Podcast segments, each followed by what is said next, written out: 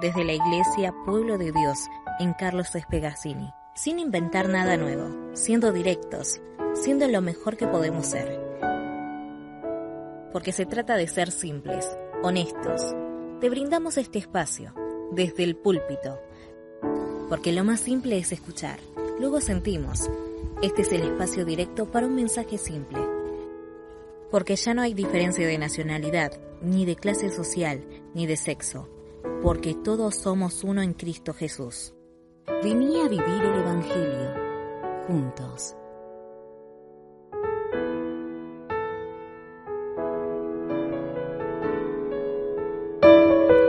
Bueno, vamos a, terminar. eh, a terminar con, este mensaje que, tuvimos en estas semanas eh, y que tiene que ver con el mensaje, con el mensaje de la palabra de Dios y con cómo nosotros estamos llevando adelante esa, esa predicación. Eh, y vimos la, el tipo de persona que, que necesitamos para que predique el, el mensaje y dijimos que ese, ese mensaje no tenía eh, solo que ver con, con alguien que se para atrás de un púlpito, sino que tiene que ver con el llamado, que también dijimos, el llamado no es para los pastores solamente. Una vez piensa en vocación, en, un- en una convocatoria, y piensa en que los pastores son aquellos que tienen que eh, pre- predicar o que, o que son solamente llamados. Todos somos llamados, todos, cada uno, del- cada cristiano que está en el, alrededor del planeta, de todas las épocas y todos, todos fuimos convocados, todos fuimos apartados por Dios, todos somos santos, porque hemos sido apartados por Dios. Eh, después estaba el tema de la preparación, y la preparación es una obligación de todos los cristianos, de todos los cristianos, en mayor o en menor medida. Eh, yo entiendo que hay gente que no quiere prepararse, que no, no, no tiene la intención o no tiene el- o piensa que no le va a dar la cabeza, o piensa que, o se asusta, se asusta a lo mejor en un club de lectura, porque dice, no, pero eso de lectura es muy, miren, el club de lectura nuestro es, es muy, es muy tranqui, no, no, ni- ninguno le va a pedir muestra de erudición de ningún tipo, así que todos pueden participar. Pero todos tenemos que prepararnos para predicar, porque si no el mensaje que prediquemos va a ser cualquier cosa. Y la preparación no tiene solamente que ver con estudiar la palabra, sino el tema de congregarse y de escuchar la predicación, porque está bien, hay, gente que no puede congregarse y hay gente que trabaja los fines de semana y todo, está, está- está bárbaro. Uno tiene, primero tiene que mantener a la familia, no, no, no, a causa de la palabra de Dios yo me voy y tenemos un vago más en la iglesia sentado al cual tenemos que mantener. Bueno, esa no es la idea. La idea es que la gente se congregue eh, en la medida que puede, en la, medida que puede y en la medida en que sus obligaciones se lo permitan. Pero, pero el sermón, gracias a Dios, por las tecnologías, que hoy no es que vas el domingo y te lo perdiste, si no vas el domingo te lo perdiste. No, queda grabado. Bueno, en algún momento tenés que tener tiempo para poder escucharlo. Para poder escucharlo y estar, porque así vas a estar en sintonía también con lo que la iglesia está haciendo. Eh, la, otra característica del, predicador es que tiene un corazón resuelto. Tiene un corazón que resuelve las cosas. Tiene un corazón que está dedicado, que está eh, eh, que se ha puesto como compromiso el seguir a Dios, predicar su palabra, acceder, a- atender al llamado de Dios y, a esto de predicar. Que como dijimos, no es detrás de un púlpito. No es para todos atrás del púlpito. No todos se pueden poner atrás del púlpito y, y hablar. Y no porque tengan mayor o menores capacidades. Tienen capacidades distintas. Otro, yo no puedo, yo soy muy difícil que salga a evangelizar. Porque soy muy vergonzoso. Entonces, este, bueno, no, no todos pueden salir a evangelizar. Eh, así que bueno, es, es una de las... De la, Eh, la, otra característica era la obediencia como voluntad de la persona, de, aquellos que son llamados. Uno tiene que estar decidido a obedecer, ser obediente, ser obediente a la palabra, no obediente en lo que me gusta y, desobediente en lo que no me gusta, ser obediente. La obediencia es algo, es, es una característica primordial del cristiano. Un cristiano es, por sobre todas las cosas, es obediente. No a la palabra del pastor, a la palabra de Dios. A lo que la palabra de Dios dice. A lo que ciertas normas morales que salen de la palabra de Dios dicen. El otro día me, encontré, estaba leyendo unos, unos pasajes de, Levítico, y donde hay muchas, muchas leyes, ¿no? Eh, y me, causó mucha impresión eh, las, lo, que, lo que esas palabras decían, porque eh, no, nos ordenaban mantener al, huérfano, a la viuda, al extra, sobre todo al extranjero, recordando que ustedes fueron extranjeros en tierra de Egipto y que fueron presionados, apretados, fueron oprimidos, ¿no es cierto?, con, todo eso. Eh, por ejemplo, había, había, dentro de esas leyes, había no, no tomar parte del terreno del otro, no, no, no ampliar tu... no tomarlo por esclavo, no, había un montón de esas leyes, ¿no es cierto? Y entre esas leyes también estaba, bueno, no tener relaciones sexuales con el padre o con la madre, con la suegra, este, con la hermana, todas esas cosas, todas las leyes de incesto. Pero ¿saben qué me... Una, de las cosas que me, me, choqueó, parezco este, Dicky del Solar, choqueados.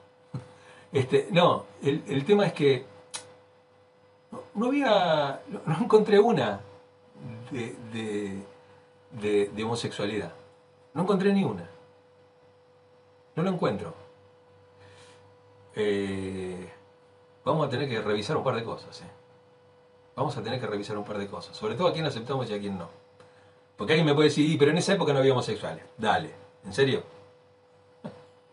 Esto existió toda la vida.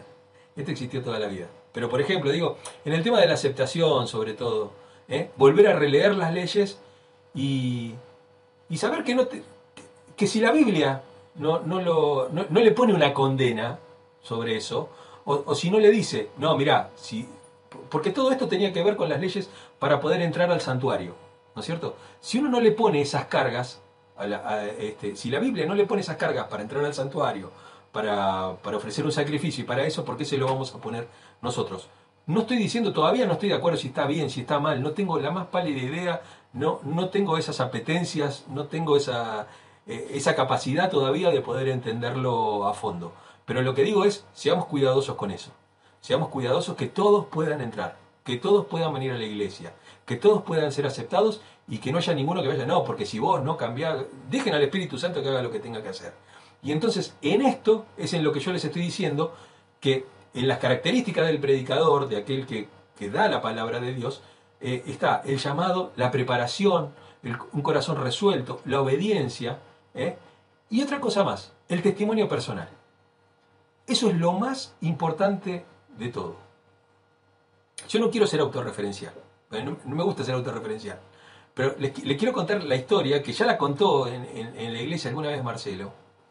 Este, a Marcelo no le impactó lo que yo sabía de teología, si yo sabía mucho de Biblia, no le impactó eso lo que, lo que lo convenció a Marcelo, amén del Espíritu Santo, obviamente. ¿Y por qué Marcelo viaja desde Versalles hasta, hasta nuestra iglesia? Son 40 kilómetros todas las semanas.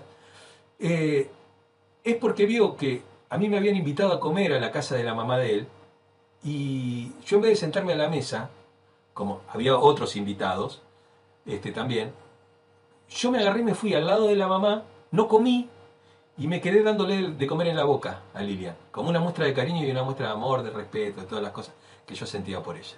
Y eso lo impactó a él. No lo impactó lo que yo sabía de la Biblia, lo impactó el testimonio personal. Hay acciones que hacemos nosotros que pueden determinar que una persona se acerque o se aleje del Evangelio. Hay acciones, pero puntuales, ¿eh? Hay acciones puntuales. Y por eso tenemos que ser muy cuidadosos en lo que hacemos tenemos que tener una vida realmente lo más eh, centrada posible, sobre todo, no tanto en la cosa esta, ni, ni, en tema de la prosperidad, ni en tema de todas esas cosas, sino en el amor. Eh, las muestras de amor de los cristianos valen mucho más que un año de prédicas. Una demostración de amor puede cambiar el corazón de una persona, sabiendo que el amor procede de Dios, ¿no es cierto? Y esa es parte del testimonio personal. Después vimos en, estas semanas también las características que tiene el mensaje, el mensaje de la palabra de Dios. Dijimos que tenía que ser centrada en la Biblia, no puede ser algo suelto, no puedo traer algo de, un libro que me pareció, de autoayuda, ni nada de eso. Miren, Si hay algo de autoayuda en algún lugar, seguramente está en la Biblia. Seguramente. Eh, si hay algo de sociología que tiene que ver con, con la solidaridad, con la creación de una sociedad más justa y todo, pero se los juego que está en la Biblia. Está en la Biblia. Es increíble. Yo, yo me he reunido acá, cuando me reúno con la gente de, de, de, la cooperativa, por ejemplo, ¿no? con la cual tengo una excelentísima relación. Y la otra vez le hice un reportaje y estuvimos charlando y siempre nos reunimos a charlar con... Eh, uno de ellos es uno de, mis amigos es ateo y, la otra es católica. Eh, y, le decía, todo lo que ustedes están haciendo, todo lo que dicen, todo lo que dicen los, los, este, los movimientos sociales, y todo está en la Biblia. Entonces les mostraba, ¿no? Les, mostraba así, y quedaban eh, como impactados, ¿no? Porque parece que alguno es el, el, inventor del agujero del mate, y ya está todo inventado. Y si hay, alguien, y si hay algo que dice este, hace mucho tiempo, eh, que, debemos, debemos ayudar al pobre, que debemos estar con los necesitados, con los oprimidos del mundo, y todo es la Biblia. La Biblia arranca de esa manera. O sea, arranca con sus primeros libros, con sus leyes, y todo tiene que ver con eso. Después, obviamente, hay leyes que, no, no, cuadran con eso, ¿no? Ir y entrar y matar a todos, bueno, no, tiene mucho, mucho encuadre. Pero sobre todo, fíjense que las leyes que toma Jesús, que, son las, eh, eh, eh, digamos que es el, el, que se la sabe bien, el que toma lo que tiene que tomar y lo interpreta de la manera que lo tiene que interpretar es Jesús. Jesús está ahí, es, es, básico, es muy básico. Y fíjense que él toma esas leyes y toma por sobre todo la ley del amor, lo pone como central. Después dice que tiene que ser una, una exposición extensa. O sea, extensa en el sentido de que tiene que estar completa. No podemos tirar cuatro palabras y después cantar durante cuatro horas este, porque la gente se aburre. Bueno, la gente no se tiene que aburrir. La gente, el tema es que tenemos que encontrarle, darle sentido a las palabras, a las palabras de Dios. Lo, tercero es que debe ser una, una, exposición que está dada en el poder del Espíritu. Necesitamos predicadores que estén en el poder del Espíritu, con autoridad. Y dijimos que estar en el Espíritu no quiere decir ni hablar en lenguas, que es una manifestación del Espíritu y es válida. Punto. No sé, yo no lo tengo, pero a lo mejor alguno lo tiene y está bien. Pero, pero eso no es un símbolo de autoridad. Símbolo de autoridad es, así dice el Señor. Y la única forma que yo pueda decir, así dice el Señor, es abriendo la palabra de Dios, abriendo la, la Biblia. Cuando yo abro la Biblia y explico la Biblia y saco mis mensajes de ahí, ahí es cuando yo tengo autoridad. Después durante todo el tiempo, qué sé yo, no, no tengo autoridad, no, no, no hay una autoridad. Pero la autoridad ¿Por qué es así? Porque pasaba con los profetas del Antiguo Testamento. O sea, había profetas, eh, no, recuerdo, pero creo que uno es Amós. Este, Amós predicó un fin de semana, nada más. Nunca más predicó. hay, muchos, hay muchos este, profetas que predicaron un tiempo nada más, no predicaron siempre. O sea, cuando Dios le mandaba un mensaje, lo daban, punto, se acabó. O sea, su autoridad estaba cuando Dios le daba el mensaje. Cuando no le daba el mensaje, no tenían autoridad. ¿Se entiende esto? Que uno es, que uno tiene autoridad como cristiano cuando, cuando eh, eh, saca la palabra de Dios a la luz. Es eso. Eh, es una exposición que exalta a Dios, que lo pone a Dios en el primer lugar.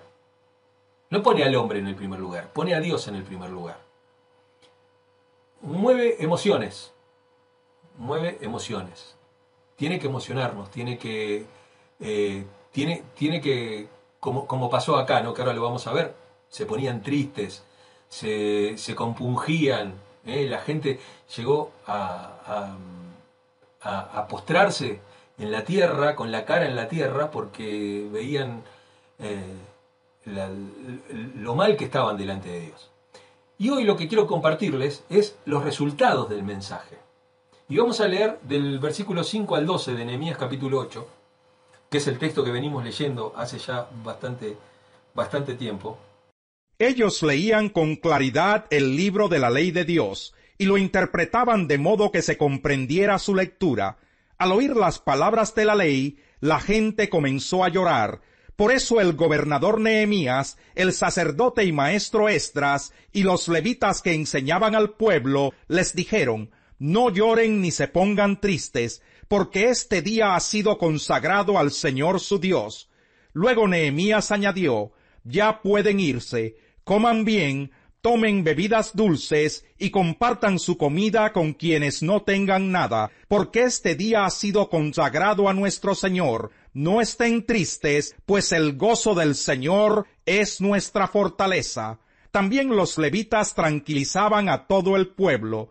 Les decían, tranquilos, no estén tristes, que este es un día santo. Así que todo el pueblo se fue a comer y beber y compartir su comida felices de haber comprendido lo que se les había enseñado. Hasta acá el texto, el texto de la palabra de Dios. Y acá vemos los resultados del mensaje. Eh, primero vemos una característica que había quedado media, media volando por ahí. Pero, y, que tiene que ver con esto de la, característica del predicador. Las características del predicador y las características del mensaje. ¿Y, por qué la importancia de que todos escuchemos la palabra de Dios y que toda la iglesia escuche la palabra de Dios y que nos congreguemos en una sola iglesia y que, y que escuchemos ese mensaje eh, porque sirve para tener unidad en la iglesia, porque sirve para tener unidad de propósito en la iglesia, para tener unidad de visión en la iglesia. Fíjense lo que pasó acá, ¿no es cierto? Acá dice, eh, Versículo 9. Dice, eh, el gobernador Nemías, el sacerdote y maestro Esdras y los levitas que le enseñaban al pueblo, le dijeron, no lloren ni se pongan tristes. Había una unidad en el mensaje. El gobernador de, Israel en ese momento, que era Nemías, que fue aquel que reconstruyó las, las, este, las murallas del templo y había sido nombrado gobernador.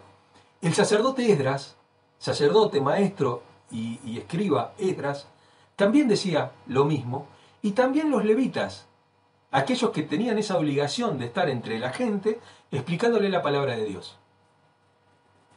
Porque ustedes imagínense que ustedes van y hablan con una persona y le hacen una exposición teológica ahí donde está, no, va por ahí el, el, evangelicalismo, el, el evangelicalismo, ay, perdón, el evangelismo.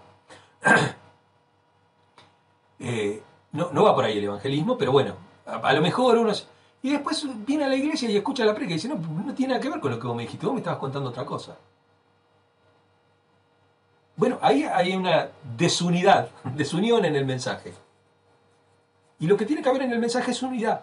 Es una unidad. Todos tenemos que tener un sentimiento. Acuérdense cómo comienza esto. Ahí en el, en el capítulo 8, en el, en el primer capítulo empieza, dice, entonces todo el pueblo, como un solo hombre, se reunió en la plaza que está frente a la puerta del agua y le pidió al maestro Esdras traer el libro de la ley que el Señor le había dado a Israel por medio de Moisés. O sea, había una unidad. Estaban todos como un solo hombre.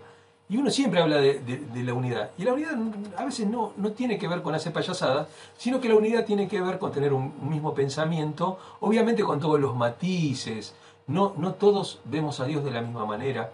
No, no, no a todos eh, el Señor nos habla de la misma manera. Eh, obviamente que va a haber matices dentro de la iglesia. No, no podemos pretender todo, porque si no, no sería. O sea, eh, Dios no quiere una masa, Dios quiere individuos también. Dentro, como dentro de una familia es así. por, eso, por eso es muy interesante el, buscar la palabra de Dios y el estar metidos en la palabra de Dios y el estar unidos en, la, en la, palabra, en la palabra de Dios lo que nos va a traer los resultados del mensaje es primero una convicción de pecado. Como mueve las emociones los mensajes, trae una convicción de pecado. Y esto no es tarea nuestra, sino que es tarea del Espíritu Santo.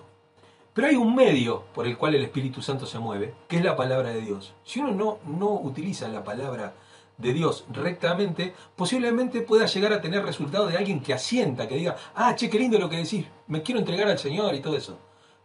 Pero si no hay convicción de pecado, si no hay arrepentimiento, si no hay confesión de pecado, no hay salvación. Porque primero, antes de la salvación, está el sacrificio de Cristo. Pero antes de la salvación está la convicción del pecado. Uno tiene que estar convencido, convencido de que su situación delante de Dios no es la correcta. No es la necesaria para que, para que podamos eh, unirnos a Él. Por eso la, exposición tiene que ver con exaltar a Dios. Y como, como decían los, los, los este, levitas y todo, este es un día santo. Eh, en este caso, el día santo, este día, este día de, fiesta, este día de, celebración, tiene que ver con la fiesta de los tabernáculos. Que era que el pueblo salía y vivía en tiendas nuevamente como lo había hecho eh, durante los 40 años que duró la caminata en el desierto. Eh, para recordar ese tiempo en el cual no tenían casa, donde no tenían tierra y donde lo único que tenían era Dios. Entonces era la fiesta esa de los tabernáculos, la fiesta de las enramadas, la fiesta en donde iban y se hacían una choza y vivían ahí durante un tiempo. Y este es, este es ese tiempo. En este tiempo, dice, este es un día santo, es un día separado por Dios que es para adorarlo a Él, para estar con Él. Y en ese, en ese tiempo, en ese día santo, separado y todo por Dios, eh, se da este sermón, se da esta prédica que exalta a Dios. Que evidentemente toda la ley, ahora hay una cosa muy, muy anti-ley, ¿vieron? Hay una cosa que, no, nosotros no nos puede nadie decir cómo tenemos que hacerlo y no vamos a adorar porque... Bueno, no, no, corresponde eso. La, la ley es buena. La ley es buena. Dice que la ley nos salva, pero no dice que la ley es mala. Dice que la ley nos salva, pero la ley es buena. Es buena. Primero, porque nos muestra la santidad de Dios, nos muestra cómo Dios es. Y Dios es tan grande, tan excelso, tan inconcebible para la mente humana, que no nos cabe otra cosa que ver nuestra propia miseria, lo poco que somos. Eh, ¿Cómo somos ese punto en el mundo? El otro, día, no, sé, estaba mirando un documental o algo sobre las galaxias y ese tipo de cosas porque me encanta eso, me, encanta, parece súper, pero súper interesante, y no solamente eso, sino me hace ver lo, poco que soy en el mundo, ¿no? Ese, ese puntito que era la, la, galaxia y cómo iba, iba, iba cambiando tiempo. Creo que era un, algo de Netflix que trataba sobre los agujeros negros. Y, era cada vez más chico, más chico, más chico, y la Tierra como que había quedado, pero eh, era borrada totalmente de la inmensidad del universo. Yo decía, wow, Dios es más grande que esto todavía. Y dije, qué lejos que estoy de Dios. Qué lejos que estoy de parecerme a Él. ¿No es cierto? Qué, qué, lejos. Y, y, sobre todo digo, qué amor que tiene Dios, que siendo tan grande, que siendo tan excelso y todo, se acuerde de una persona tan finita como yo, tan chica, tan, tan distinta a Él. Y cómo Él se hace hombre y, viene, viene a morar entre nosotros. Y viene precisamente como acá hacer tienda entre nosotros, hacer un tabernáculo entre nosotros y a vivir eh, entre nosotros. Y eso es lo que me trae es convicción de pecado, porque eh, me doy cuenta de que soy, estoy muy, muy distante de poder alcanzar la santidad de Dios. Y eso me lleva a lo segundo, que es una confesión de pecado, a confesar mi pecado. Y a confesar mi pecado no es andar gritando a los cuatro vientos todas las macanas que me mandé en mi vida, sino que la, confesión del pecado es eh, decirlo aún para mí mismo, digo, uno cuando, cuando hace terapia, cuando hace cualquier cosa, eh, lo, mejor de la terapia no es lo que te dice el psicólogo, es lo que vos te escuchás decir a vos mismo. Que muchas veces no te escuchás decirlo porque estás pensando en otras cosas.